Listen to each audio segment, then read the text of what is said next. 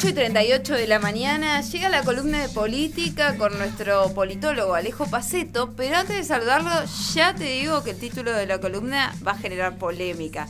Si lo quieren pelear en el momento lo pueden hacer al 299 634 5635. Ahora sí, los saludo y después decimos el título de la columna, ¿cómo anda Alejo Paceto?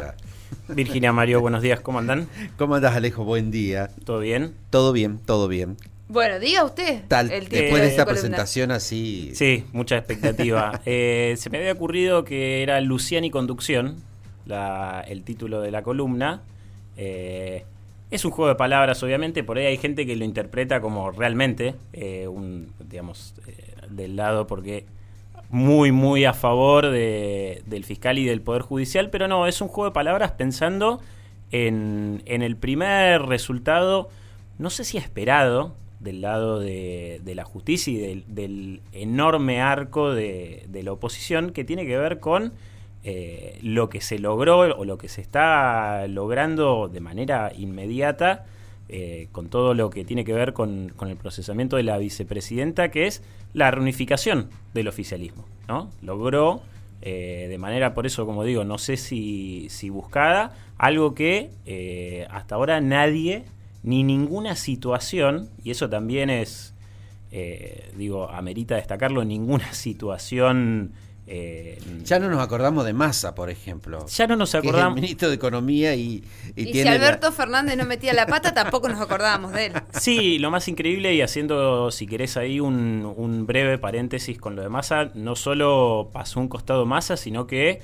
Eh, tampoco nadie está haciendo, está prestándole la atención que merece a los recortes que está haciendo el, el ministro, con lo cual creo que hasta ahora le viene sirviendo a casi todos los actores, ¿no? al, actor, al enorme actor que podría ser el Poder Judicial, a la oposición, eh, porque convengamos que la oposición creo que voy a abrir varias ventanas al mismo tiempo, después vamos a tratar de ordenarlas, ¿no? Pero también eh, a la oposición le viene muy bien. Eh, no solo en columnarse, y eso es una, una, muestra de debilidad de la oposición, ¿no? que tuvieron que esperar de alguna manera a que, a que avanzara la, causa judicial contra la vicepresidenta para tener algo detrás de lo que encolumnarse. La oposición también viene bastante tiroteada a, su interior, de hecho, ahora creo que en, las últimas horas subieron algunas denuncias de, de Lisa Carrió respecto a, supuesto espionaje por parte de Patricia Bullrich, pero bueno, eso digamos, si queremos, lo ponemos como una especie de dato de color, ¿no? Pero la oposición también eh, esto le viene como anillo al dedo para encolumnarse atrás de algo. Y también le viene como anillo al dedo los... Em, más que tiros, bombazos en el pie que se pega el presidente, que, tratando de defender a la, a, la, vicepresidenta, bueno, va a un canal de noticias, eh, tira frases no muy afortunadas que obviamente se desvirtúan o tienen múltiples interpretaciones. Digo, creo que es un juego en el cual eh, algunos les está conviniendo más que a otros. Eh, y también sirve para tapar cuestiones, como, como decíamos recién al principio, con la cuestión económica y social que sigue siendo realmente caótica. Pero como decía, y ese es el. eso era lo que justificaba el eje, de, el eje y el título de la columna, que tiene que ver con cómo, bueno, gracias, entre comillas, al, fiscal Luciani o a la, causa judicial, se reunificó el, oficialismo y tiene por fin, y vuelvo, voy a, usar muchas comillas por en la columna, eh, por fin una, una épica para llevar adelante, ¿no? hay, una mística, pueden empezar a generar otra vez una narrativa que lo venimos diciendo desde que, más o menos desde que asumió Alberto Fernández. No la hay, no la hubo, no lograron nunca encontrarla eh, y eso encima se potenciaba con las internas al interior del oficialismo. Bueno, ahora estarían hablando, por lo menos para, para generar una especie de, defensa encolumnada. Alberto Fernández también, eh, más allá de los pifies en medios que pueda llegar a ser o las declaraciones en nombre propio, está actuando como, como una especie de canciller regional para también encolumnar a algunos presidentes latinoamericanos, porque estuvo la declaración conjunta de Andrés Manuel López Obrador, Luis Arce y, Gustavo Petro. Eh, bueno, y también en lo que sería el frente interno y territorial, obviamente se está empezando a eh, buscar movilizar para las próximas semanas con un horizonte que es claramente el del 17 de octubre. Porque el 17 de octubre sería donde van a plasmar, ¿no? La, todo también, esto que vos decís, esta reconstrucción, esta narrativa, donde se plasmaría en las calles, porque leían algunas notas de análisis político eh, te estuvimos engañando, leímos a otros analistas políticos que decían que también estaba en marcha este operativo de la presión en las calles, que ahora lo vemos con la vigilia, con la permanencia afuera de la casa de la vicepresidenta. Sí, la, calle, digamos, era algo que el, peronismo había perdido, que no había logrado movilizar. Bueno, desde ya que tuvimos, ¿qué vamos a decir?, año y medio, dos años de pandemia eh, y, quienes obviamente abonan al oficialismo no iban a salir a movilizar, más allá de algunas muy particulares que se dieron, pero sí, esto sirve también como para generar esta sensación de que, bueno, el oficialismo, el peronismo, el frente de todismo o el nombre que le pongamos, eh, vuelve a estar unido, puede llegar a movilizarse en una causa que, bueno, es obviamente en defensa de, la principal, del principal liderazgo que tiene hoy el, peronismo, el kirchnerismo, el frente todismo, eh, pero es lo que le queda. Es también una de las, y lo hemos dicho en otros momentos, bueno, pasaba a ser Sergio Massa una de las pocas balas que le quedaba, me parece que esta es otra, atrás de las cual eh, encolumnarse y, ver si puede remar algo, digamos, de cara a futuro. Yo no sé si esto va a terminar eh, generándole un revés por ahí para las elecciones, pero bueno, por lo menos se genera esta, esta, este escenario de, volver a las calles, de movilizarse y sobre todo de tener una épica que, insisto, no la, no la tuvo en absolutamente nada y no logró generarla y hasta ahora lo que más se venía viendo era eh, un oficialismo cada vez más partido. Bueno, ahora quizás esto pueda volver a unir eh, algunas piezas, ¿no? Sí, y eso de la épica también cómo la toma en sus manos, como dice Cristina, ¿no? Me parece. Dice, bueno, ya está, la tomo yo en mis manos, le conviene para la causa porque le conviene, ¿no? Porque se está hablando sobre cómo va a quedar su figura socialmente, pero creo que quedó muy reflejada en la presentación que hizo cuando dijo, yo soy un ser vulnerable, pero si se comete una injusticia me convierto en Napoleón Bonaparte. ¿Se acuerdan que dijo eso? Entonces digo, mire, fíjate cómo se refleja la épica a la hora ella de hablar, como decir, bueno, eh, voy a ir contra todo y contra todos, ¿no? Reforzar además también quién es. Y en esto también está surgiendo mucho el Cristina 2023. ¿Qué pasa con eso?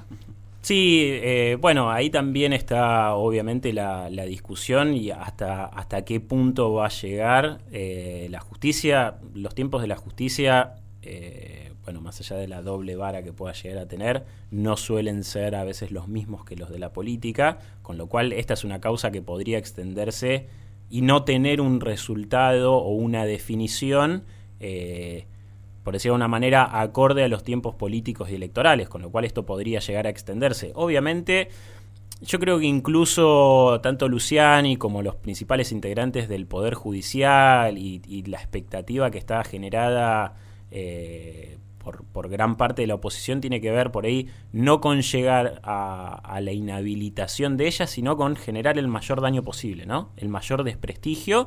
Eh, y que creo que también dicen, bueno, eh, empezamos por esta vía, pero encima tenemos, y vuelvo a lo del presidente, ¿no? Que hace declaraciones que le siguen sumando a ellos, digo, más allá del resultado concreto que tengan, eh, digo, desgraciadamente también el presidente o, algunos salen tratando de salir a defenderla, me parece que embarran un poco más incluso la, imagen, ya sea de Cristina como del oficialismo. Así que me parece que el principal objetivo tiene que ver con el mayor daño posible, no tanto, obviamente tienen ese, ese deseo y como yo también leía de algunos analistas, de un analista en particular, el sueño mojado de lograr la inhabilitación de, de Cristina Fernández de Kirchner a una candidatura. No sé si estaba tampoco, y yo no estoy del todo seguro, que antes de esto eh, estuvieran los planes de la vicepresidenta presentarse a 2023. Pero la tiran igual.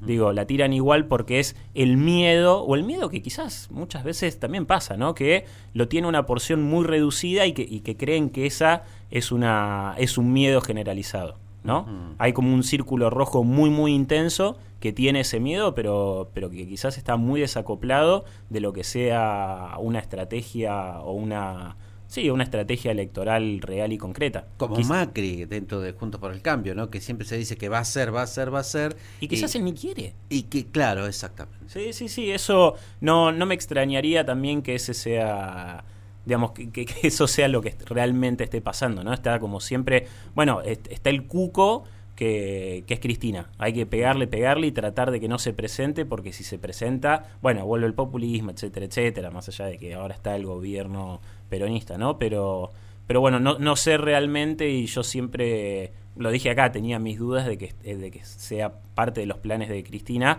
presentarse a, a, 2023, que sigue teniendo en las encuestas y en los sondeos de opinión, antes de esto, una, una imagen negativa más alta que la positiva, ¿no? Claro, tiene un piso. Sí, sí obviamente tiene un piso electoral. Un piso electoral, claro, o un techo. También, bueno, no, lo que pasa es que no se sabe hasta dónde es el techo, porque me parece también que eh, lo que está ayudándole al frente de todos esta situación alrededor de la vicepresidenta es a definir más claramente por qué a ellos no, por qué a la oposición no hay que votarla. ¿no? Porque se maneja con estos mecanismos, porque utiliza el Poder Judicial. También eh, esto que marcó Cristina en su presentación, ¿no? de decir, eh, también hay causas que no se entienden, lo del soterramiento del tren Sarmiento, que eso claramente va a ir creciendo, ¿sí? Y por eso Mauricio Macri sale a responder, porque Mauricio Macri no había hablado. Ayer sale a, responder también porque de alguna manera él también termina manchado en una causa donde no está claro qué pasó con la obra pública. Entonces, si de un lado y del otro van a jugar las mismas cartas, sí tienen que eh, empezar a, a, diferenciarse unos de los otros y en ese sentido también ayuda, ¿no? A, a decir, bueno, el año que viene, ¿por qué no los tenés que votar a ellos? Le ayuda a kirchnerismo. A, definir a quienes no están en la grieta tanto o quienes quedaron desilusionados que votaron al frente de todos y después quedaron desilusionados con el accionar del frente de todos en el gobierno con Alberto Fernández como presidente. Sí, es una gran caja de Pandora, obviamente, la que, la que se está abriendo con esto. E insisto, el, el, tiempo judicial probablemente no sea el tiempo político, con lo cual el, creo que uno de los objetivos principales o el más alcanzable es dañar lo más posible la, imagen de la vicepresidenta y por supuesto del oficialismo en su conjunto. Así que, eh, bueno, como, como hemos dicho las últimas veces, si algo que no pasa es aburrirnos cada vez que vengo a hacer esta Todo a partir de un fiscal. Todo a partir de, un fiscal, así que, bueno, tienen que de alguna manera agradecerle a Luciani que, esto, que logró la reunificación del, del oficialismo, por lo menos en, en lo que tiene que ver con la, con la causa judicial contra la vicepresidenta.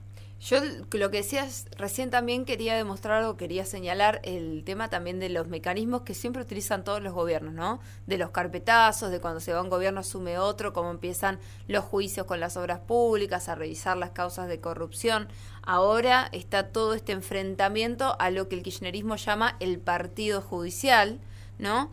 Y mi duda, mi gran duda, y te pido a vos una reflexión, digamos, desde una visión más global, ¿no? Y académica, es también qué pasa con las instituciones democráticas en general, de un lado y del otro con las acusaciones. O sea, ¿así tiene que funcionar la democracia o esto termina realmente erosionando y, abonando, ¿no? Por ahí una deslegitimidad.